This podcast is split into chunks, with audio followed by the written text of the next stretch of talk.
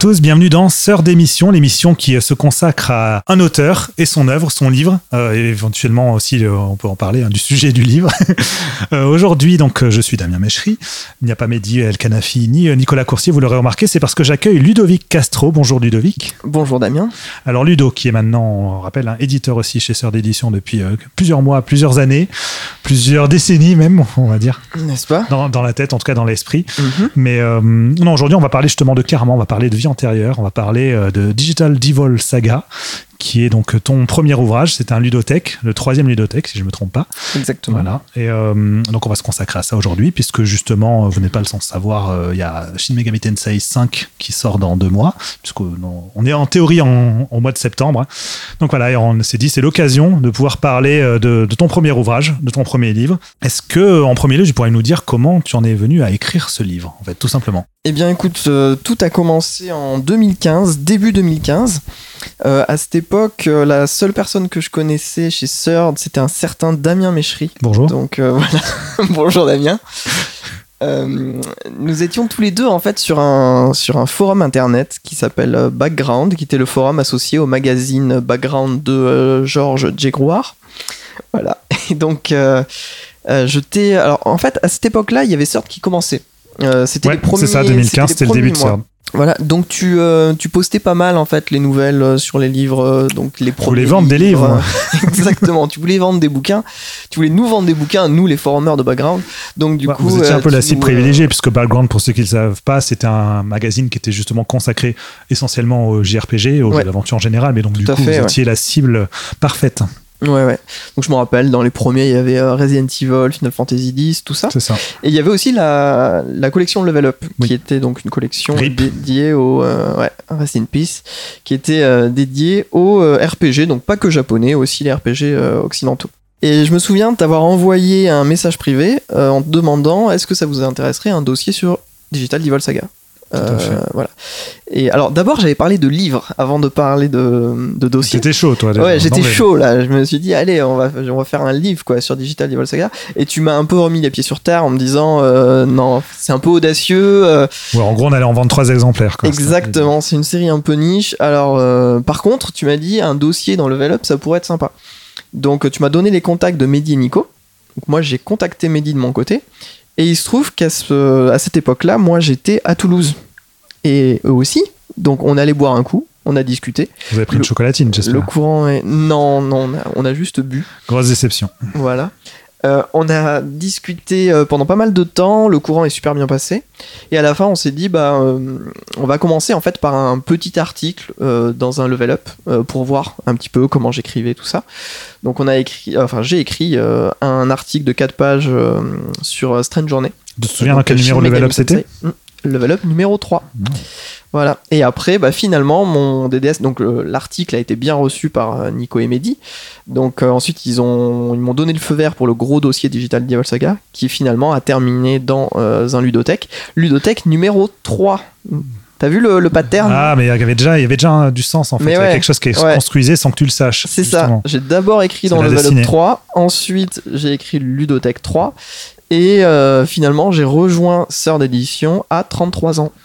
Ouais, ben voilà, tout Voilà. est là. hein. Sachant ça. que même Mehdi et Nico, destin. ils ont lancé Sœur à 33 ans. Enfin, tout, tout le- colle, quoi. Il y a- le il y a- karma. ouais, il y a vraiment Tu le karma. On en Le y est, karma. on y revient, le karma, mais aussi la destinée, tu vois. C'est au-delà même de ce que tu as fait dans tes vies passées. Ouais. C'est ce qui t'attend dans ton propre avenir. Donc, Il y, a- Exactement. il y a toute une réflexion très intéressante sur le parcours d'une vie, parce que toi, on le rappelle, tout ça c'est très intéressant, mais avant, tu étais quoi? Tu étais docteur en chimie théorique, donc tu étais quand même assez éloigné euh, du, Euh, ouais, du, du oui, cadre, en fait, même peu. de l'écriture sur le jeu vidéo. C'était pas Oui, censé être Carrément. Alors ça euh, faisait longtemps que je lisais euh, des trucs sur le jeu vidéo, euh, des magazines, etc. Puisque bah, le premier magazine c'était Gameplay RPG euh, de Jay aussi, ouais. euh, que j'avais commencé quand j'étais euh, tout petit.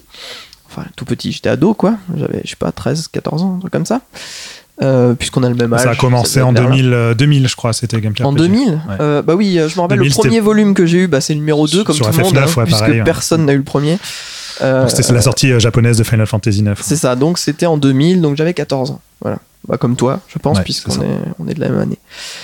Et euh, bah finalement, de fil en aiguille, après le cours est tellement bien passé que j'ai fini par devenir euh, éditeur. Et voilà. Un beau parcours. On en est là. On en est, à on en est là. Donc, mais aujourd'hui, on va pas parler de ton métier d'éditeur ni de ce que tu as fait après, puisque tu as sorti deux autres livres. hein, On y reviendra en fin, en fin d'émission. Aujourd'hui, on va parler donc de Shin Megami Tensei et plus précisément de Digital Devil Saga. Ouais. Donc, Devil Saga ou Devil Mhm. Saga, excusez-moi, c'est des ré- vieux réflexes euh, d'antan.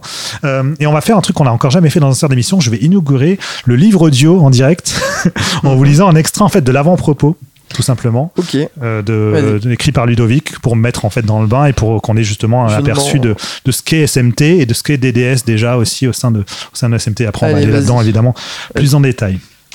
Alors, Megami Tensei est sans contexte, euh, sans conteste, je commence très bien mon livre audio, j'espère que je vais être payé très cher pour ça, l'une des séries les plus anciennes et singulières de l'histoire du JRPG. Donc sorti un an après Dragon Quest et la même année que Final Fantasy, euh, Digital Devil Story de Megami Tensei a marqué le début d'une longue histoire pour la société Atlus. Malgré des ventes dérisoires par rapport à celles des deux géants Square et Enix, la saga est parvenue à acquérir un remarquable succès d'estime et à survivre aussi au passage à la HD grâce à la passion et au travail de ses créateurs. Né d'une volonté de se démarquer et de proposer une alternative au JRPG qui était plus orienté euh, fantasy à l'époque, Megaten a constamment fait preuve d'un esprit rebelle que les employés du studio ont su ne pas trop dénaturer au fil des générations. J'aime bien le petit trou entre parenthèses, vous ne pouvez pas le voir, mais c'est entre parenthèses. Parmi ces spin-offs, donc euh, Shin Megami Tensei Digital Devil Saga, qui est un diptyque injustement méconnu, il est sorti chez nous sur PS2 en 2006 et 2007. Euh, peu de joueurs s'y étant essayés en sont sortis indemnes, euh, notamment en raison d'un univers et d'une histoire de qualité exceptionnelle qui s'articule autour d'un background culturel vertigineux de manière cohérente et maîtrisée. Donc bien que principalement basé sur l'hindouisme, son scénario propose un syncrétisme comme seuls les Japonais savent bien le faire, en allant piocher aussi dans, le mysticisme quantique et l'anthropologie balsacienne. Ne vous inquiétez pas, on reviendra sur ces, sur termes-là. Donc voilà, ce troisième volume de la collection de Ludothèque est consacré à Digital Devil Saga. Vous avez entendu un petit bout de l'avant-propos et donc du livre de écrit par Ludovic et ça va nous lancer sur le sujet. En fait justement quelle est la place de Digital Devil Saga ou Devil Saga hein, je vais euh, vous embêter avec ça pendant toute l'émission euh, au sein de l'écosystème SMT déjà qu'est-ce que tu peux nous dire sur, euh, sur les origines rapidement de, de la série SMT Ouais, bah SMT c'est une euh, série de JRPG qui est assez ancienne, hein, puisque le premier épisode bah, c'était Digital Devil Story, Megami Tensei, euh, qui est sorti en 1987, euh, qui est issu en fait, c'est une adaptation d'un roman euh, qui a le même nom, euh, qui est lui sorti en 86, un roman d'Aya Nishitani. Euh, c'est une sorte de. Bah, en fait, à la base, le premier jeu, c'est un- une sorte de wizardry. Tu sais, les, Oui, oui. ces RPG euh, occidentaux euh, qui ont inspiré tous les japonais pour leur C'est ça, mais lui, lui était vraiment très inspiré parce que c'était vraiment un donjon RPG, tu sais, Ouais. c'est ces jeux où t'es dans des labyrinthes en vue à la première personne, où il y a des euh, jeux bien oppressants voilà, bien oppressant, énormément de combats, etc. Et Ça euh, sauf changer, que, euh, sauf, ah bah, il- le- la série SMT a gardé cet ADN là pendant très longtemps.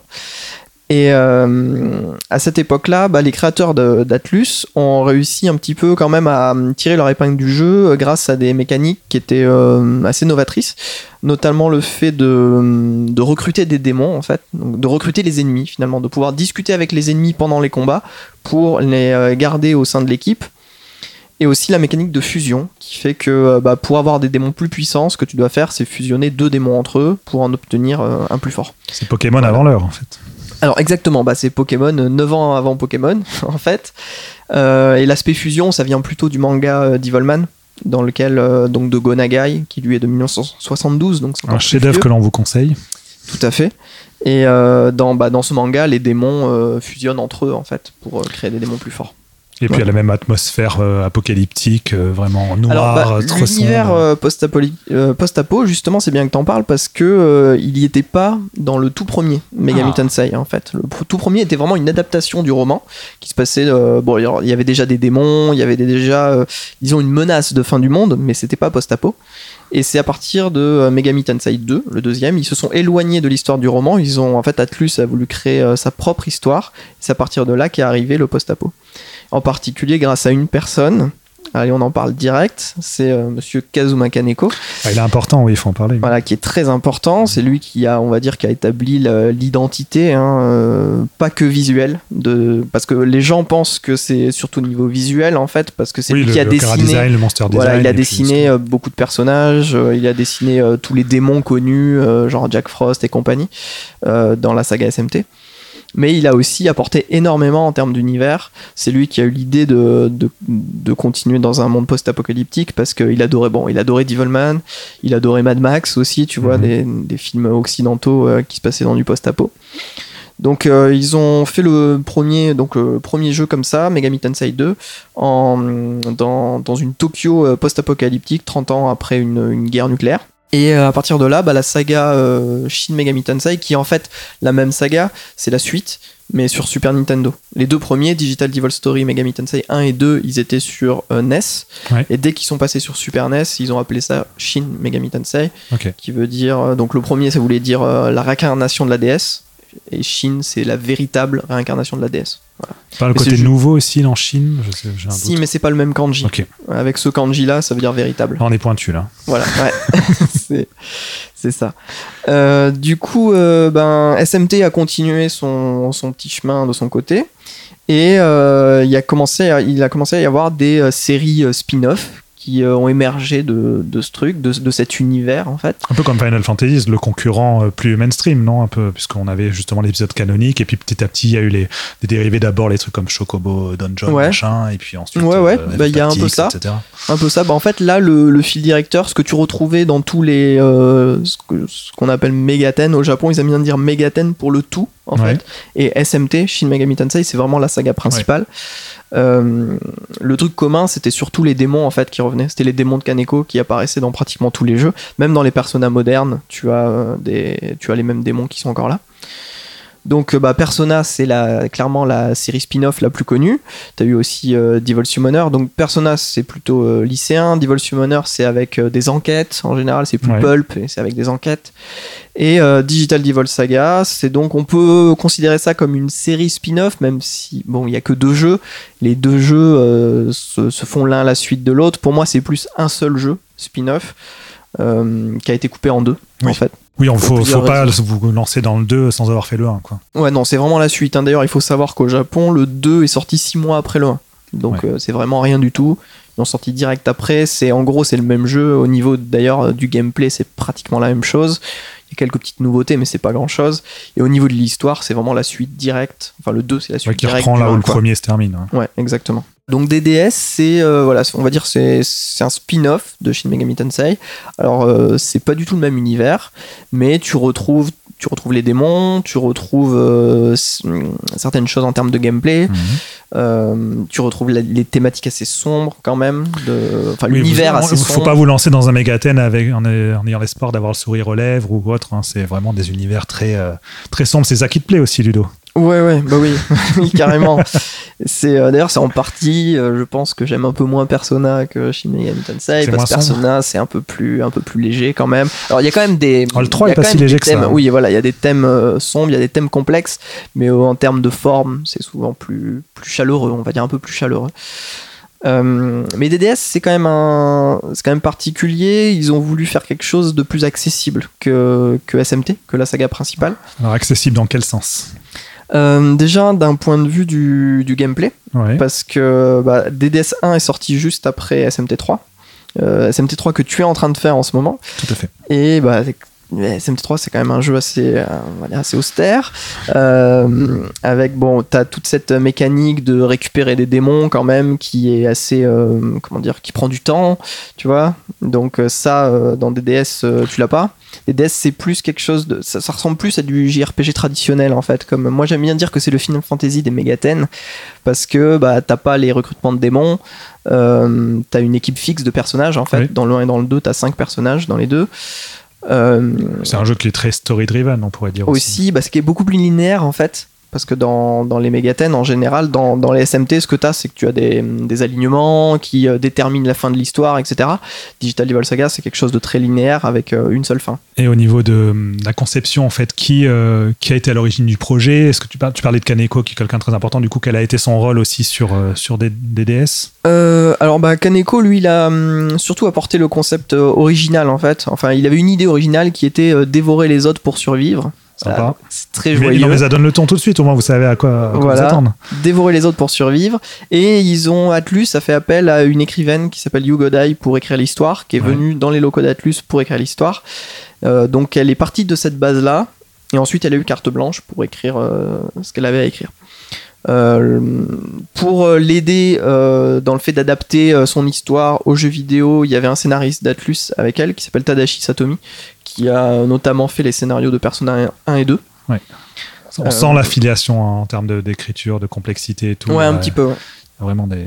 Et euh, Yugoda, le problème c'est qu'elle a été malade en fait pendant le développement et elle s'acclimatait pas très bien à Tokyo. Ouais. Donc euh, elle est partie. Elle a laissé quelques notes à Tadashi Satomi qui a réussi à finir. Euh, donc DDS2 en fait est semble-t-il assez éloigné de la de la vision originale de, de Yugodai.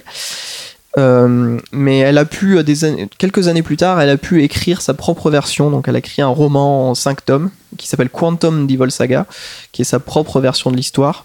Alors, il n'y a que les deux premiers tomes qui ont été traduits en anglais. Ils sont assez proches de DDS 1.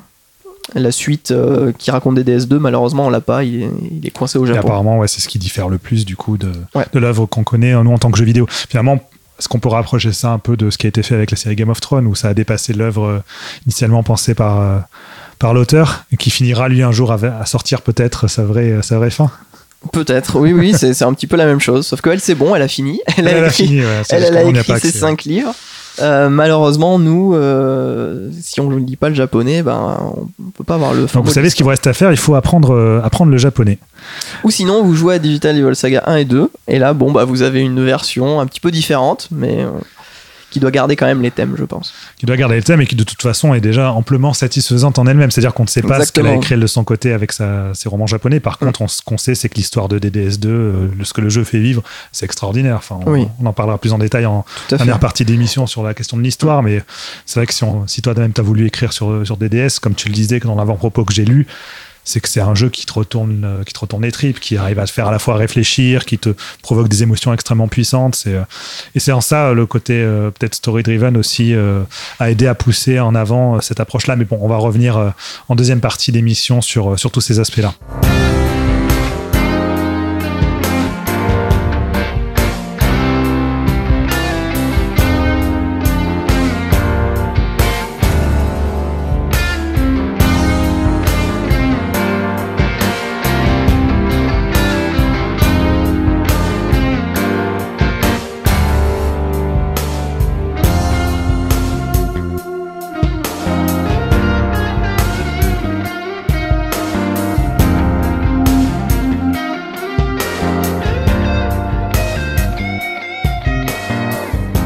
Alors avant d'entamer euh, notre analyse de tout ce qui concerne le game design, la direction artistique du jeu, euh, c'est la rubrique chaud-froid.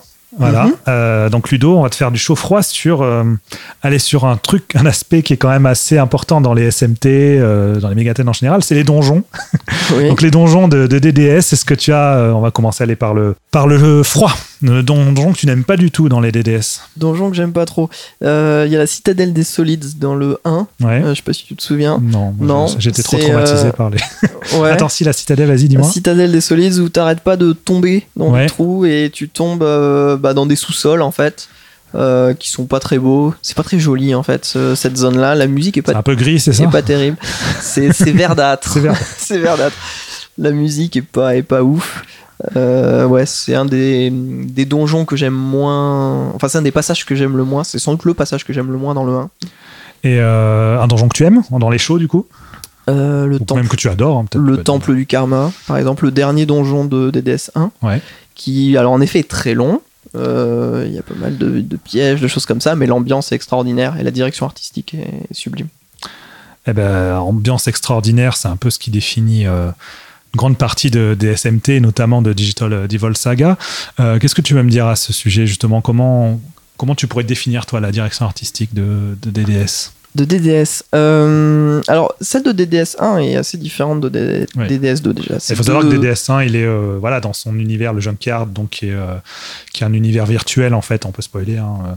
On spoilera plus en avant. Enfin, si vous voulez faire les, découvrir les jeux, on vous laisse les vrais spoils pour la dernière partie de l'émission quand on sera, tardera sur l'histoire. Pour l'instant, on va être sur du spoil léger. Rassurez-vous. Désolé hein, si je vous ai déjà trop spoilé, mais voilà. Donc les Junkyard, voilà, c'est vraiment le lieu unique du, premier épisode. Donc avant le dessous. Bah, dans, le, premier épisode, en gros, il y a des tribus qui se font la guerre mm. euh, dans un monde urbain euh, en ruine, un petit peu, euh, très sombre où il pleut tout le temps. Voilà, donc il y a cette mélancolie en fait liée à la pluie et qui est exacerbée par la musique. On en reparlera sans doute. Au niveau des, de la direction artistique, c'est très intéressant en fait parce qu'il mélange un petit peu des, euh, des, architectures militaires en fait, puisque voilà, c'est la guerre permanente. Euh, alors c'est militaire d'un point de vue vraiment euh, contemporain, donc mitrailleuse, lance-grenades et compagnie. Et il mélange ça avec des temples indiens en fait, des architectures de temples indiens. Donc c'est très original, c'est très, c'est unique en fait. Mais toujours dans cette teinte très sombre en fait. Ouais. Euh, je l'associe beaucoup à la couleur violette, moi, cette, euh, ah, complètement, première partie. Euh, oui, d'ailleurs, c'est pour ça que le ludothèque numéro 3 est violet. Oui, voilà. c'est, bah, je pense, la carte du monde par exemple. Quand tu vois la carte du monde vue de haut, tout est assez violet. Ouais. ouais. C'est une ambiance assez pesante sur tout le jeu, justement. C'est le, premier épisode du dure quoi Une vingtaine d'heures, une trentaine d'heures, je sais plus exactement. 25, ouais. Mais c'est voilà, une ambiance dans laquelle on sort pas, on est constamment dans, dans, dans ce, côté très sombre, comme tu dis, sous la pluie, c'est noir, c'est violet. Euh, les donjons eux-mêmes sont toujours euh, bah, gris, sombres. Enfin, on n'a pas vraiment de sentiment d'échappatoire. Donc c'est pour ça, si vous attendez à une grande aventure exaltante à la Final Fantasy, c'est pas là qu'il faut aller. Non, il faut non, non, non, clairement. autre chose. Donc, voilà. Par contre, si vous voulez vraiment une ambiance justement oppressante et en même temps assez fascinante, parce que comme tu le dis, ce mélange euh, entre les architectures indiennes et, euh, cet univers militaire, et puis ce côté, cette dimension un peu futuriste aussi, puisqu'on on a du mal à vraiment situer temporellement euh, où est-ce que ça se situe. Ah oui, c'est complètement, c'est complètement unique. Tu peux pas rattacher l'univers du Junkyard à notre monde réel, ça clairement. ce qui est cohérent avec sa nature d'ailleurs. Euh, ouais, alors c'est très sombre, mais et comme tu dis, c'est oppressant. Mais moi, j'y trouve beaucoup de mélancolie, en fait, plus que vraiment de l'horreur ou quoi, tu vois. C'est très mélancolique, en fait. Tout le monde est triste, en fait, dans ce monde-là. C'est euh, ça aussi, ça te plaît. J'aime bien. Ouais. je suis un peu dark. ouais, ouais, c'est. Vous l'aurez compris, Ludo est un héros de JRPG des années 90. Vous pouvez m'appeler Squall. Et euh, la musique, justement, t'en parlais, elle accentue un peu aussi cet, cet aspect-là, mais avec, Complètement. avec une esthétique encore assez différente, c'est-à-dire qu'on est euh, quand même avec pas mal d'instrumentation un peu rock. Ouais, rock, ben, euh, donc le compositeur, c'est Shoji Meguro. Les fans de Persona connaîtront. Voilà, donc bon, il a fait SMT3, DDS, Persona depuis le 3, Catherine, enfin voilà. un mec qui a un sacré CV. Et euh, ouais, pour DDS, il s'est pas mal euh, inspiré bah, de, de, rock, de, blues rock un petit peu, euh, Carlos Santana beaucoup, des trucs très lancinants comme ça. Parce que même les, même les thèmes de combat en fait sont pas si énergiques que ça par rapport à Nocturne par exemple. Toi qui es en train de jouer à Nocturne, tu vois, les thèmes de combat sont quand même très vifs. En plus, t'as ces voix là qui scandent des, des trucs bizarres.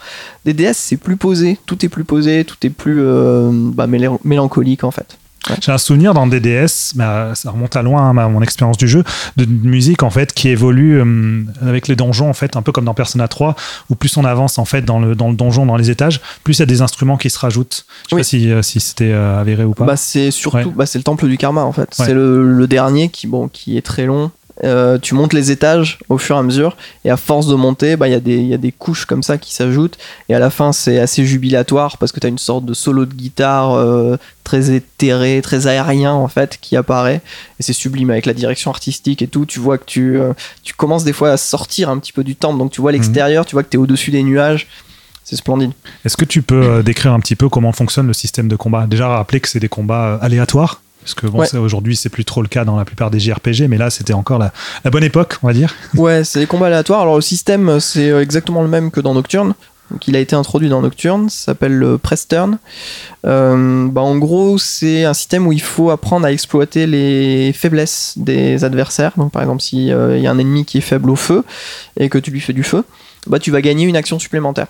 Donc euh, plus tu fais, plus tu prends de bonnes décisions, finalement, plus le jeu t'avantage en te donnant des actions supplémentaires. Sachant que ça peut être l'inverse aussi. Les, bah, C'est-à-dire les ennemis qui peuvent gagner des tours si, te, si touchent tes faiblesses. Exactement. En fait, tout ce que si ça s'applique à toi, ça s'applique aussi aux ennemis. Donc euh, voilà. Et euh, à l'inverse, si tu prends des mauvaises décisions, donc si par exemple t'envoies du feu sur quelqu'un qui absorbe le feu, et ben là ça va t'enlever, euh, par exemple, bah, dans ce cas-là, ça t'enlève toutes tes actions et c'est de nouveau aux ennemis d'opérer. Et chaque personnage est associé à un élément ou tu peux varier dans le jeu? Euh, chaque personnage est associé à un élément. Donc chaque personnage a une force, une résistance plutôt, et une faiblesse. Ouais. On est un peu dans le principe des jobs en fait, par exemple, où tu avais dans les, dans, par exemple dans les FF pour donner des, des comparaisons plus grand public, Mhm.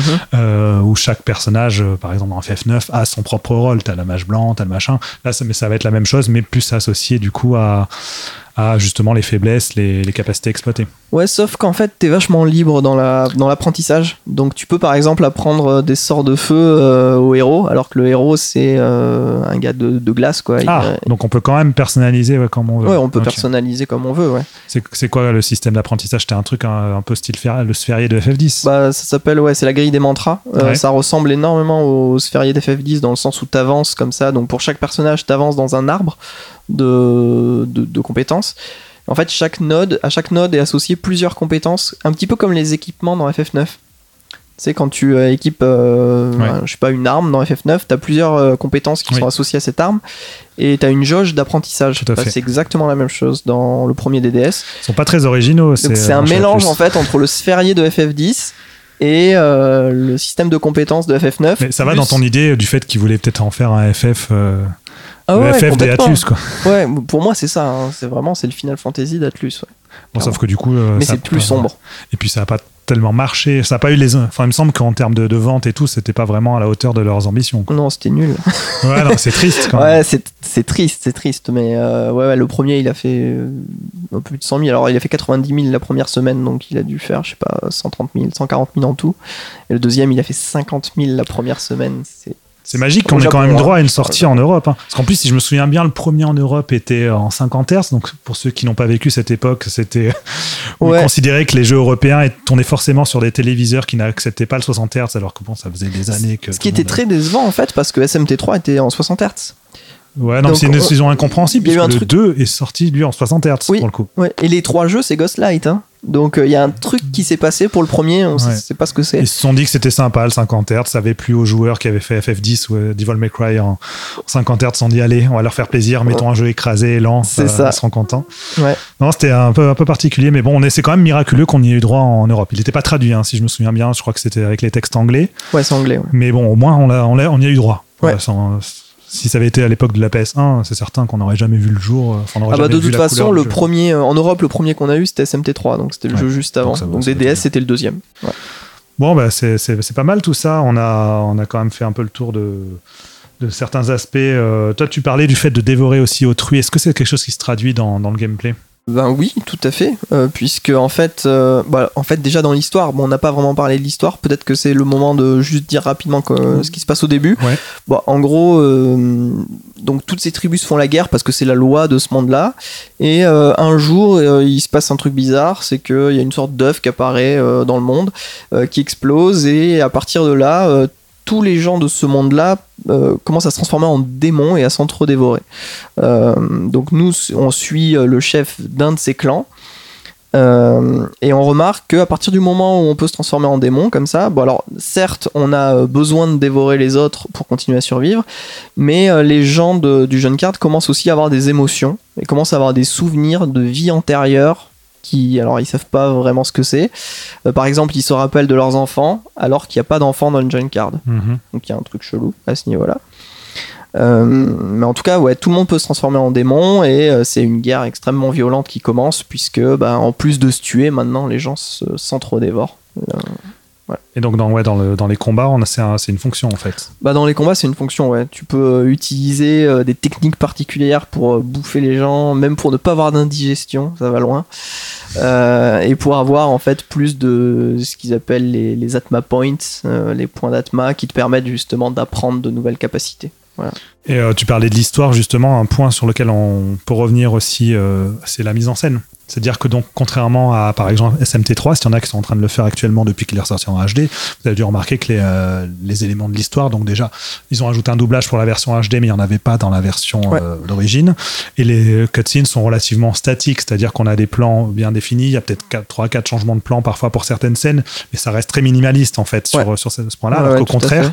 DDS, lui a complètement embrassé le côté euh, qu'on avait dans tous les RPG de l'RPS2 avec l'arrivée des voix et tout, comme avec FF10, c'est le fait de- les alternances entre les phases de jeu et des cutscenes qui sont mises en scène comme si tu étais en train de regarder euh, une série d'animation euh, japonaise, par Ouais, exemple. Et elles sont extrêmement réussies en fait. Les cutscenes de, de DDS 1 et 2 sont très très dynamiques, bien plus dynamiques par exemple que Final Fantasy X, tu vois, qui était sorti. FF10, euh, on sait que ça n'avait pas été fait par des gens qui connaissaient le Ouais. métier de la, de la réalisation, de la mise en scène, en fait, de l'animation. Alors que là justement Là, ils ont fait ont- appel à un studio et à une personne qui. euh, Ouais, ils ont fait appel à Ishiro Itano, qui est un animateur euh, bah, qui a fait, qui a beaucoup travaillé pour Gundam, pour euh, Macross. Ouais.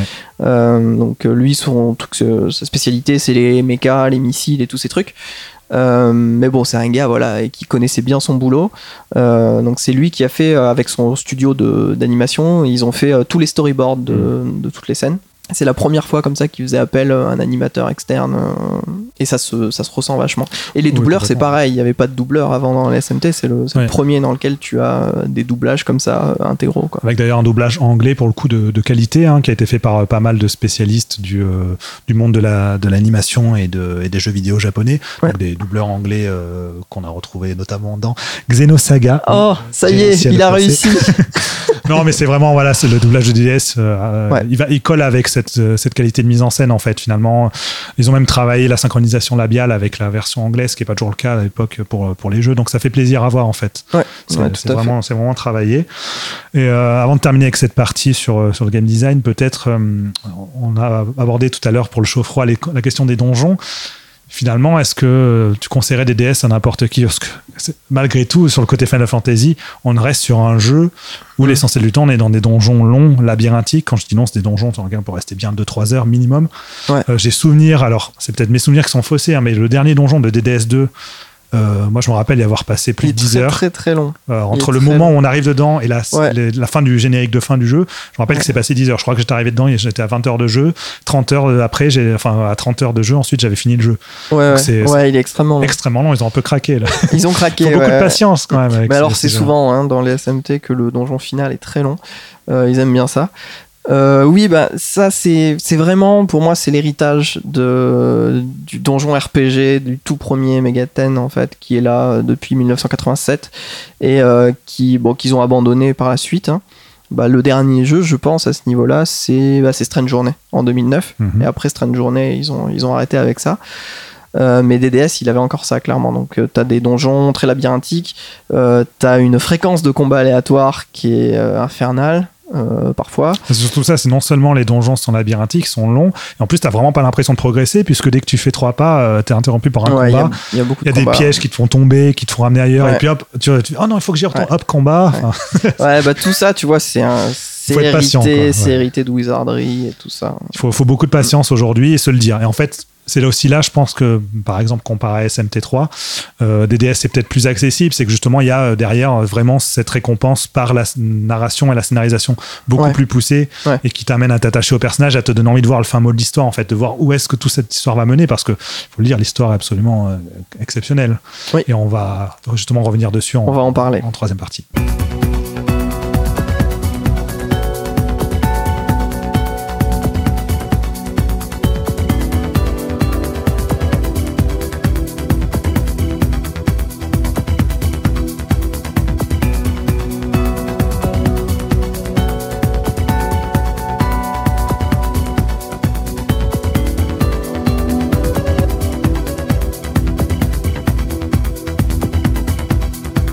Avant d'entamer la troisième et dernière partie de l'émission, nous allons aborder l'histoire et toute sa symbolique. Vous allez voir, c'est vachement riche.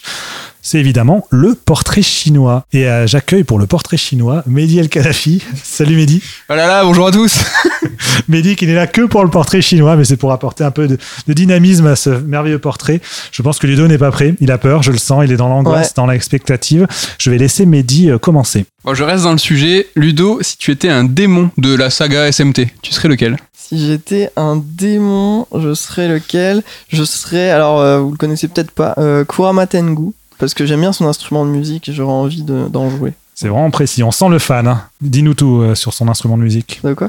Ah, c'est une sorte de, tu sais, une sorte de, de gros coquillage, comme ça. Donc quand il attaque les ennemis, en même temps, il toute comme ça. Et lui, il est classe, il a une bonne rigolo. tête ou c'est Ouais, il est classe. ouais, il est classe. super classe. Bon, il est bleu, il a peau bleue, mais il, il est classe. Il a des ailes et hein. tout, euh, il est chouette. Bon, c'est un Tengu, hein. Tu c'est- Parfait. Moi, j'ai une question. C'est si tu étais une religion. Si j'étais une religion, alors là, ça c'est drôle ça. Si j'étais une religion. Euh, Obligé de répondre à ouais, ouais. Un Joker, si tu veux, mais ça non, serait non, dommage. mais je vais te dire en gros euh, la religion qui me, qui me passionne le plus, peut-être. Ouais. Bah, bah c'est l'hindouisme en fait. Donc, oh, voilà. quelle surprise. N'est-ce pas? Voilà. On va y revenir après. À toi, Mehdi. Si tu étais un instrument de musique, Si j'étais un instrument de musique. euh, j'imagine une réponse. Si tu réponds pas ça, je suis déçu. Parce que j'ai déjà. Tu, serais pas... tu joues pas d'un instrument, toi? euh, bah, c'est le piano. moi. Ouais, ouais. C'est là où je voulais en venir, savoir si tu savais jouer d'un instrument, etc. Ah, je sais un tout petit peu jouer. Est-ce que tu joues déjà des musiques de DDS sur ton piano? Eh ben, tu vas rire. Mais euh, dans, les, dans les seuls morceaux que je sais jouer, il y a un morceau de DDS. Mais quelle surprise Nous avons un vrai geek avec nous. Ouais, ouais, ouais. Allez, dernière question du portrait chinois. À moins que t'en aies encore une, Mehdi. Bon, dernière question. Si tu étais un système politique, Mais c'est pas possible, mais quel gros troll. Oh là là. Non, mais celui-là, je vais même pas répondre. tu ne veux pas être le néolibéralisme? Bon, allez, ta gueule. On s'en sort. Au revoir, Mehdi Bon.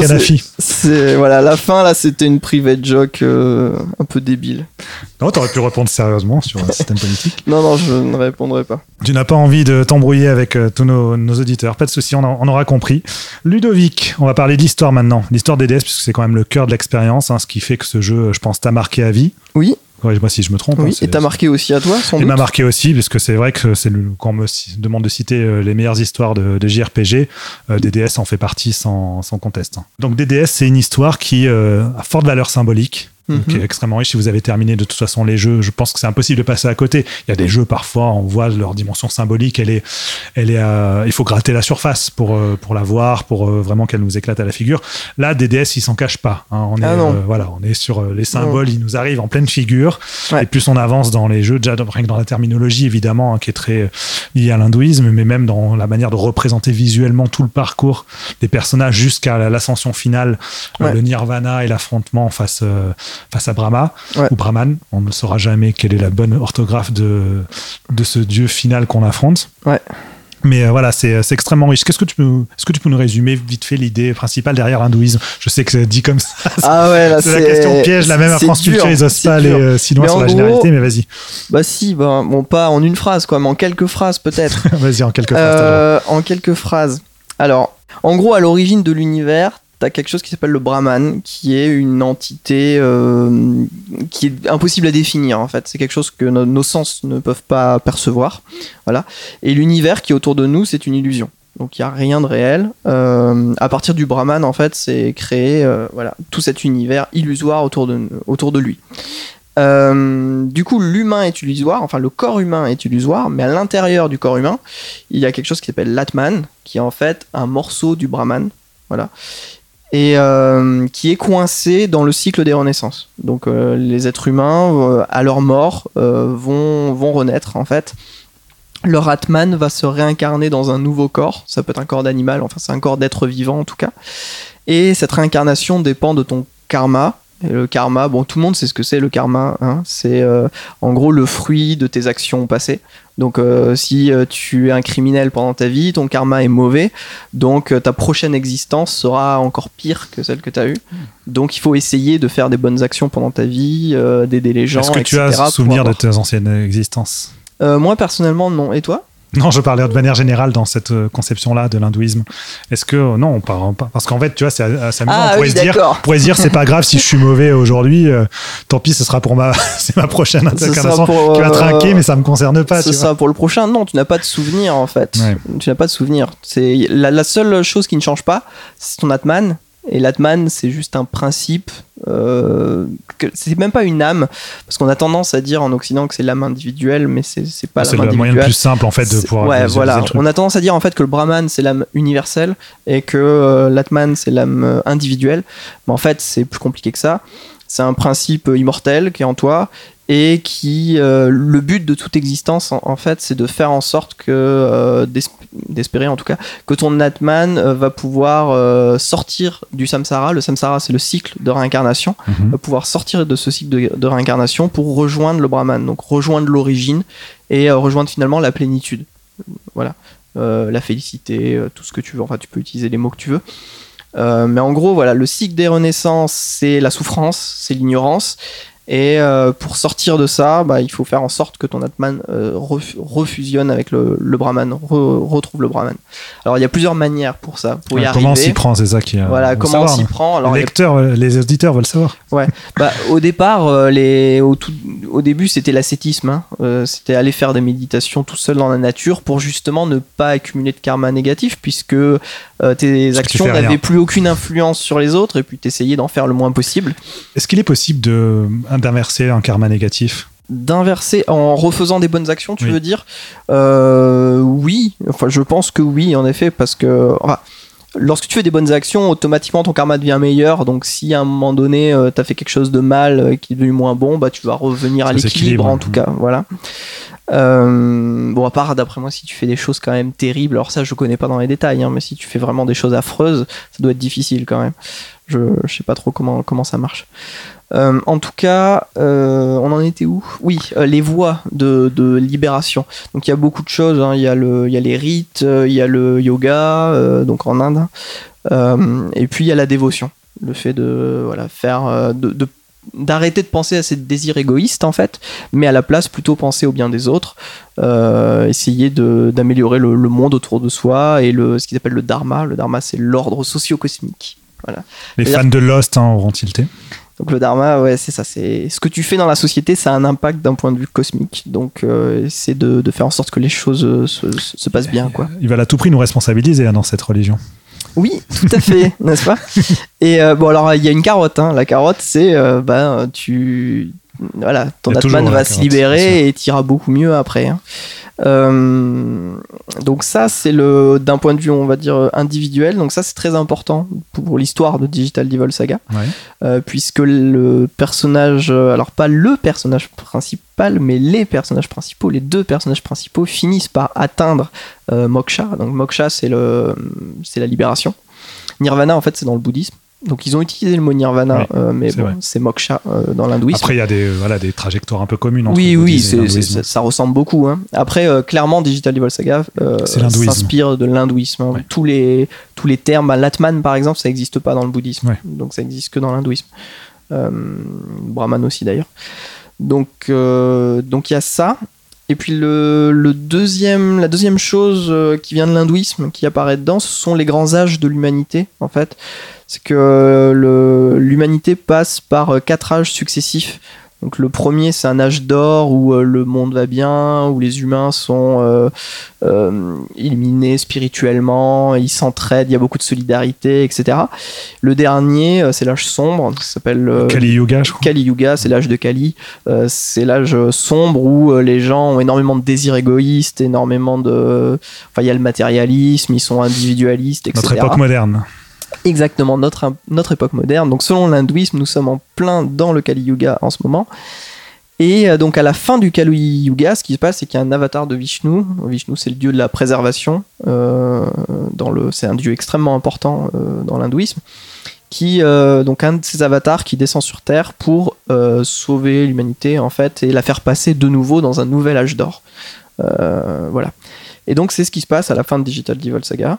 Euh, donc eux ils sont vraiment dans le Kali Yuga, mais pire que nous. hein. C'est pire que le que le monde actuel. Ça va vraiment mal. C'est un monde post-apocalyptique. Il y a plus beaucoup de survivants. Les survivants ils se dévorent entre eux, ils se tuent entre eux. Enfin c'est c'est pas top.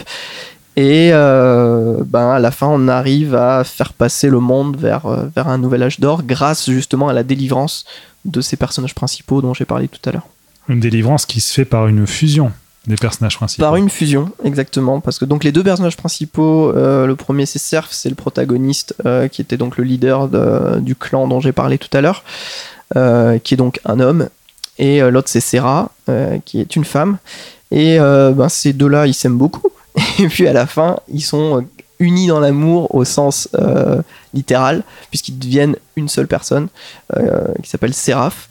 Et euh, donc Séraph euh, bah, atteint comme ça euh, l'illumination et à la fin est vraiment extirpé du cycle des réincarnations. Tu le vois, il flotte dans, dans l'espace. Mais dans quand je disais que ça envoie les symboles à la figure, on y est vraiment dedans. hein. C'est avec tout le dernier donjon, à partir du moment où ils sont ensemble en, séraphi, en séraph, justement, Ouais. euh, on, a, on a ce donjon, en fait, on est dans les étoiles, on, on marche sur une espèce de, de, de, de, de- de voûte stellaire, on sait pas trop ce que c'est exactement, là, je sais pas si... Mm. Bon, en fait, on est sur le, on est sur le soleil. On est sur le soleil, sauf qu'on a, soleil, ouais. sauf qu'on a passé les, les flammes et on est en Oui. dessous en fait. Donc euh, on est dans un monde onirique avec, euh, il y a des lotus partout. On parlait de la durée du dernier donjon qui est extrêmement long, mais c'est compensé vraiment par toute cette, cette beauté en fait euh, Ouais. dans, dans l'image, dans ce que ça renvoie et tout. C'est euh, c'est assez rare d'avoir des, des choses qui sont aussi abstraites finalement hein, dans, dans, un, dans un même dans les JRPG qui sont habitués à nous envoyer dans des euh, dans des euh, dans des contrées euh, spatiales lointaines ou des où on affronte Dieu ou ce genre de choses. Là, je trouve que ça l'a pris d'une manière euh, manière symbolique qui euh, qui est vraiment très profonde et très très belle. En tout cas, je m'attendais pas à ce que Mhm. ça aille aussi loin. Ouais, ouais, ouais, c'est superbe. Même le, le personnage euh, Séraph, donc tu contrôles Séraph que dans le dernier donjon. Et euh, il marche même plus. Il, Oui, il évite, flotte, ouais. il évite, il flotte. euh, et puis la musique est très atmosphérique. C'est vraiment très très beau. Ça compense le- l'enchaînement de combats aléatoires. Ouais, c'est ça. Euh, non, mais je, je sais qu'ils ont abusé, c'est vrai. Et euh, du coup, du coup, du coup, alors bah, euh, ce côté euh, fusion comme ça du, féminin et du masculin, c'est intéressant parce que ça vient pas seulement de l'hindouisme. Dans l'hindouisme, en effet, tu as, en fait, chaque dieu masculin a une énergie féminine qui est en fait la manifestation de- son pouvoir. Par exemple, Shiva, la manifestation de son pouvoir de destruction, c'est Parvati, qui est son épouse, mais qui est donc une déesse hindoue. Et il existe euh, bah, Arda, qui est en fait la fusion entre euh, Shiva et, euh, et Parvati. Tu dois connaître l'image, c'est tu, tu le vois vraiment coupé en deux, avec d'un côté un homme et de l'autre côté une femme. Et justement, le, démon de, de Séraph, associé à Séraph, s'appelle Arda. Et ça représente ça. Ça a du sens. Ouais, Voilà. voilà, c'est rare en fait. sens. Très souvent, les Japonais, ils aiment bien euh, faire du syncrétisme justement. Tu en parlais très bien dans l'avant-propos et euh, donc mélanger voilà des doctrines philosophiques, religieuses venues de, de divers horizons et euh, ça, ça part assez souvent à du pot pourri en fait où simplement il y a le plaisir d'avoir toutes ces accumulations de références qui euh, créent du sens parfois au sein même de la diégèse du jeu hein, au sein de son univers Mhm. mais qui, euh, pris à part, si on analyse ça d'un point de vue euh, concret en mettant en parallèle avec les religions concernées, souvent c'est pas très pertinent ou pas très. euh, voilà, Ouais. c'est assez. Alors que là, pour le coup, DDS fait partie, je trouve, des rares œuvres où on est vraiment sur quelque chose de très pointu en fait, où même si forcément c'est pas aussi riche et complexe que ce qu'on a dans la religion en elle-même, si on étudie dans le on a une transposition dans l'histoire et dans la symbolique visuelle et tout de, de en fait euh, de l'hindouisme. Ouais, il y a rien qui choque en fait. Quand tu connais l'hindouisme, quand tu as lu des bouquins sur l'hindouisme, etc., tous les symboles sont utilisés à bon escient. En fait, ce qui est assez rare finalement dans, les jeux vidéo. Alors c'est peut-être dû au fait que qu'il y avait Yugodai en fait et qu'elle connaissait très bien ça et peut-être peut-être que c'est Satomi, on sait pas trop. Euh, mais euh, en tout cas ouais c'est ça. Il y a vraiment euh, une grande fidélité aux matériaux de base et ils ont réussi à sublimer ça de, de avec le côté visuel et puis le côté science-fiction et puis ils mélangent quand même avec avec d'autres choses. Il y a, il y a pas que de l'hindouisme dedans. Bah, le fait qu'il s'appelle Séraph, par exemple, ce- cette créature, donc c'est lié euh, bah, aux séraphins, aux anges, euh, dû au fait que les anges sont androgynes en Oui. général, qui euh, représentent une certaine perfection de l'être humain. Et, et, et ça vient aussi d'un roman, donc on peut peut-être passer là-dessus. Attention, Cocorico. Cocorico. Il y a un roman en fait d'Honoré de, Balzac, sorti en 1834, qui s'appelle Séraphita. Et Séraphita, c'est le nom de, du Le nom- personnage féminin. Ouais, le nom Euh, complet, puisqu'elle est tout le temps appelée Serra dans le jeu, mais son nom complet, c'est son nom ouais. complet, voilà, c'est Séraphita. Euh, à la fin, donc, ils deviennent Séraph quand ils sont ensemble. Euh, mais Séraphita, voilà, c'est un personnage androgyne dans le roman de, de Balzac qui euh, est un peu un être euh, quasi parfait, en fait, qui euh, connaît les sciences sans les apprendre, qui euh, euh, a envie d'aider les autres, etc. Il est, il est tout le temps dans la prière. Alors pour les femmes, c'est un homme qui s'appelle Séraphitus. Pour les hommes, c'est une femme qui s'appelle Séraphita. Et euh, à la fin, euh, à la fin du roman, il devient euh, un ange, en fait, véritablement un ange, et il plonge dans le royaume de Dieu. Et euh, voilà, il y a tout le côté. C'est marrant que ça allait chercher Balzac. Est-ce qu'on sait, lequel des créateurs est allé piocher de ce côté-là? Je pense que c'est Hugo Dai parce que les noms Séraphitus, etc. apparaissent dans le livre. En Oui. fait, à la fin du tome 2, Ok. euh, tu commences à y avoir Ouais, carrément. Séraphitus, parce que Séraphitus, pour le coup, n'est pas mentionné, je crois, Non. dans, le, dans les jeux. C'est ça, dans le jeu, il y a que Seraphita, il n'y a pas Séraphitus, et là, euh, bah, c'est une sorte de nom de code à la Oui. fin euh, pour activer un ascenseur, tu vois. D'accord. Voilà, mais c'est le genre de truc que les Japonais, ils aiment bien. Oui, hein. Et ouais, je pense du coup que, que c'est Hugo Dai. Et on a aussi autre, un autre aspect, en fait, qui, parce que tu parlais de science-fiction. Ouais. Et euh, je crois que il n'y a, pas que le mot quantum dans l'un des titres associés euh, à, à ce jeu. Bah, dans le, dans le roman de Hugo Ouais. Dai, le, le roman de c'est Quantum d'Evil Saga, c'est pas pour rien qu'il y a Quantum. Parce qu'il me semble qu'il y a un petit chat hein, qui a une certaine Ouais, il y a un importance petit dans, chat. dans Il y a un petit chat dans le, dans le jeu, dans DDS, qui s'appelle Schrödinger. Hein, voilà. Bon, tout le monde euh, a Maintenant, monde entendu, connaît. hein, a entendu parler du chat de Schrödinger. Alors, on va pas rentrer dans les détails parce que c'est pas, c'est pas amusant. Mais en tout cas, euh, voilà, il y a des références à la à physique quantique. Elles sont pas si importantes que ça. Euh, c'est juste que Schrödinger, en fait, bon là c'est spoiler à fond, hein, mais tant Oui, pis. vas-y, spoil. Bon, tant pis, ok. Bah, Schrödinger, c'est. euh, à la fin, on voit que c'est Séraph. Alors, ce qui crée un paradoxe, parce que bah, ce chat, en fait, te guide pendant tout le jeu. D'abord euh, de manière silencieuse, mais après, il te parle directement. Et. euh, et du coup, on comprend pas comment ça peut être Séraph, puisque nous, on devient Séraph à la fin du jeu. Et à la fin, bah, il y a les deux Séraphes qui, se, qui discutent entre eux, comme ça. Et ben en fait, c'est que sans doute, alors on peut l'interpréter comme ça, euh, le Séraph Schrödinger, c'est un Séraph euh, d'un univers parallèle en fait, qui est arrivé dans cet univers pour aider les gens de cet univers-là à, euh, à atteindre la délivrance Mhm. par eux-mêmes. Et voilà, donc euh, le côté univers parallèle. Le, le concept derrière, c'est aussi sur la réalisation de soi. En fait, finalement, c'est par soi-même, parce qu'il y a à l'intérieur de nous, qu'on arrive peut-être à, à se transcender. Oui, oui, on peut aussi le voir comme ça. C'est tu t'es aidé toi-même pendant, pendant tout le jeu. C'est une belle idée, je Sans le savoir, ouais, c'est une très belle idée. Très belle idée. Très belle idée. En tout cas, ce chat, il a son importance, parce que c'est quand même celui qu'on retrouve aussi sur ton ouvrage. hein. Oui, alors oui, c'est la couverture. Bah ça, c'est moi qui, qui avais choisi euh, à l'époque parce que euh, bah, Mehdi m'avait demandé quelle image tu voudrais sur le truc.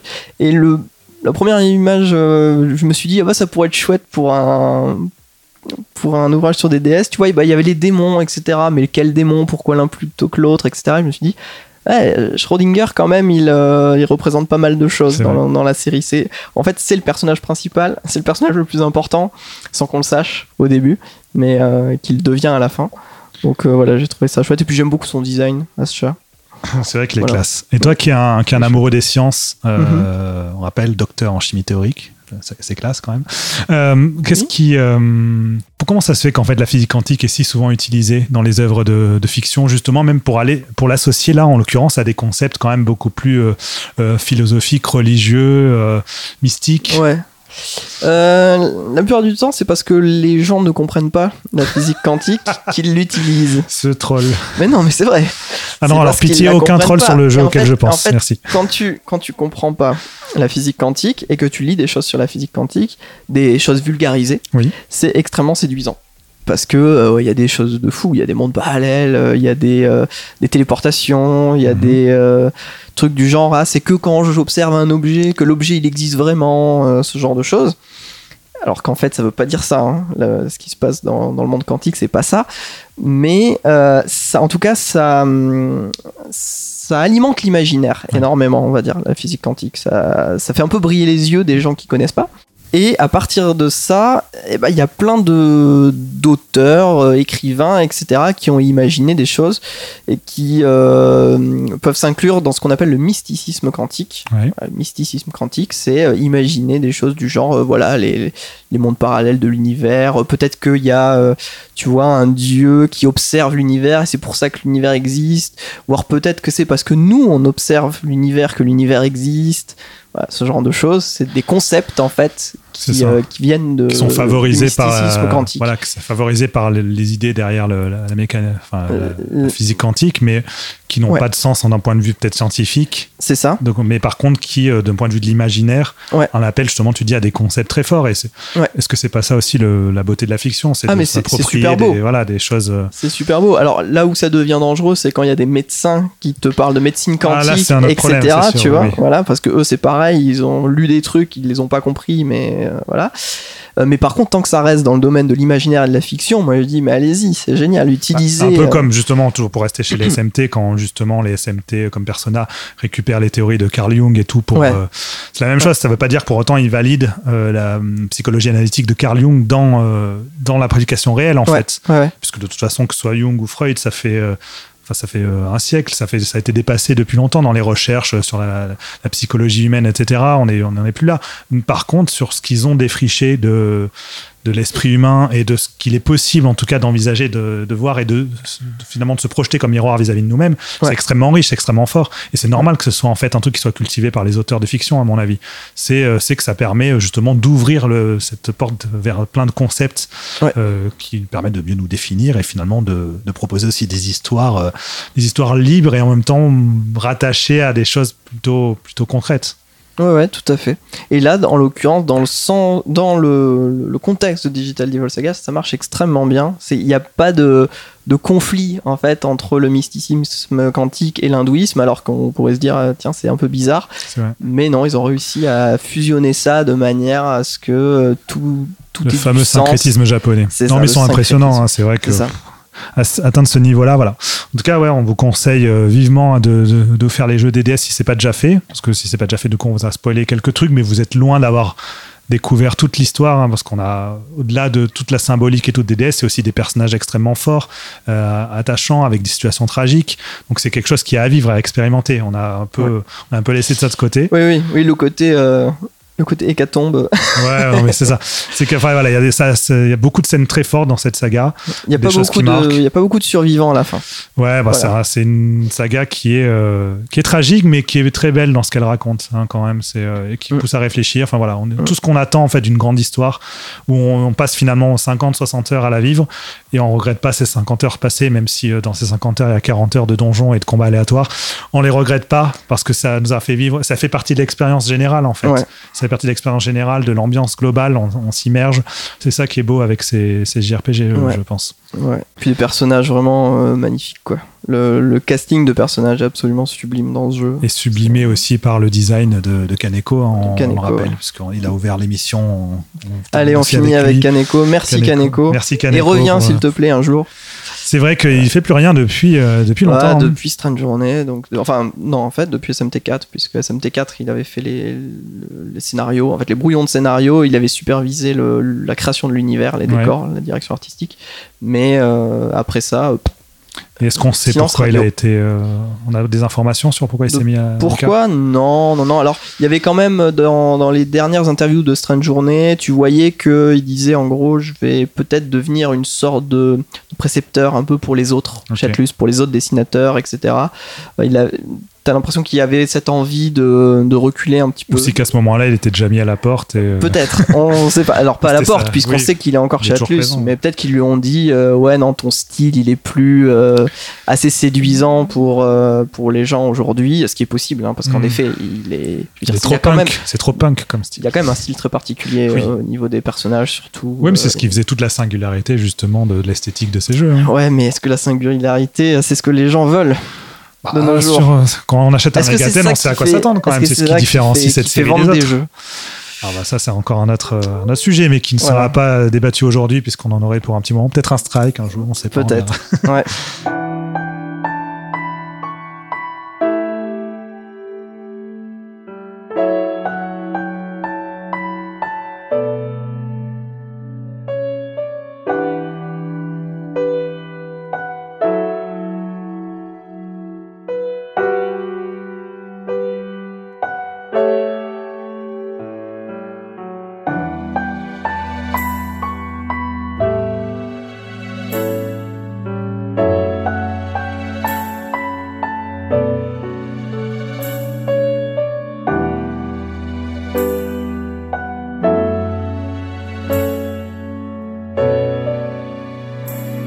tout cas, avant de nous quitter, on a la recommandation.